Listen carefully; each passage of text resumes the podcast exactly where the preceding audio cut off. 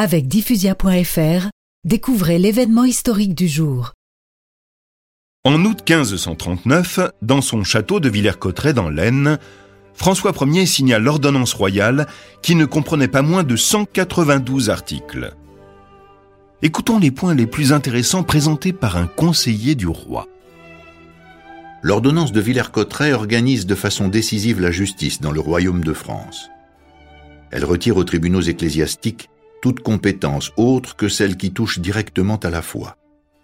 Elle impose aux prêtres d'enregistrer les naissances, les mariages et les décès, et de tenir à jour un registre des baptêmes. Ce fut le début officiel de l'état civil en France et les premiers enregistrements avec filiation au monde.